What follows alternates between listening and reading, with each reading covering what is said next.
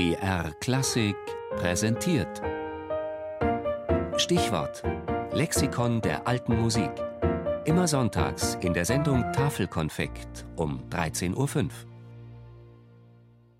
Di Lasso, Orlando. Geboren 1532 in Mans im heutigen Belgien, gestorben 1594 in München. Franco-flämischer Komponist und Sänger. Bonjour,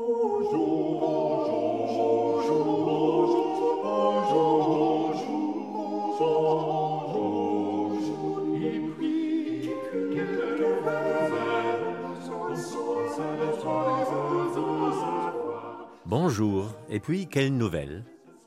Guten Tag, was gibt es Neues?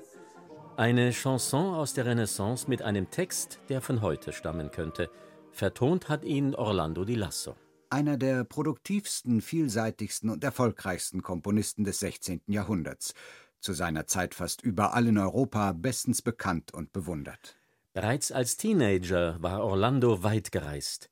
Der Vizekönig von Sizilien, Ferdinand Gonzaga, der sich 1544 im Flämischen aufhielt, nahm ihn als Chorsänger mit.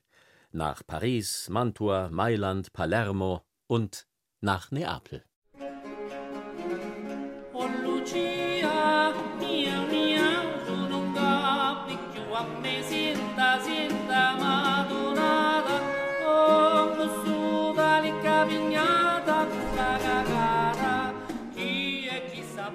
In Neapel lernt Orlando all die Villanellen, Moresken und Tedesken kennen, mit ihrem bunten Dialektgemisch und ihrer geistreichen Lebendigkeit, nach der Art der Commedia dell'arte.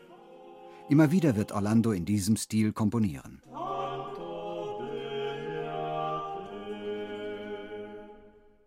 (1553) wird Orlando Kapellmeister an der Lateranbasilika in Rom. Die geistliche Musik rückt in den Vordergrund seines Komponierens. Nach einem Jahr in Antwerpen tritt er in München in den Dienst Herzog Albrechts V. von Bayern. 1556 wird er Tenorist in der Münchner Hofkapelle, deren Kapellmeister von 1563 bis zu seinem Tod 1594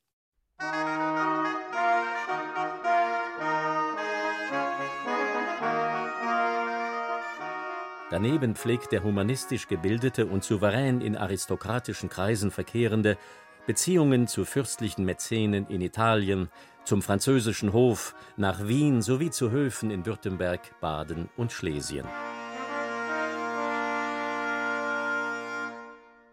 Als Orlando di Lasso 1594 stirbt, hinterlässt er ein riesiges Œuvre an geistlicher und weltlicher Musik. Villanellen, Madrigale, Chansons und deutsche Lieder, Messen, Passionen, Magnificats, Litaneien sowie Hunderte von Motetten.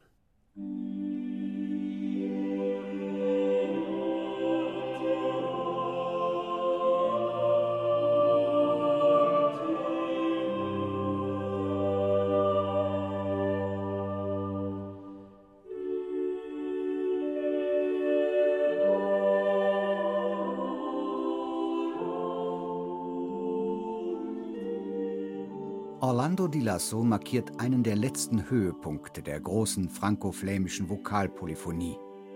In Hora Ultima, in letzter Stunde, lautet auch der Titel einer seiner späten Motetten.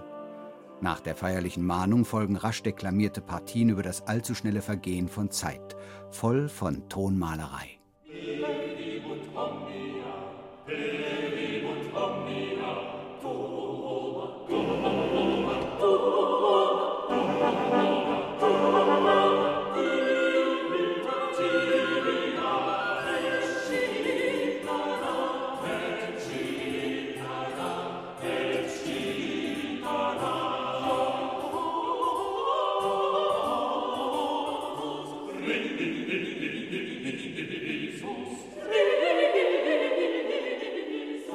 Prägnante melodische Motive, einfühlsame Text- und Affektausdeutung.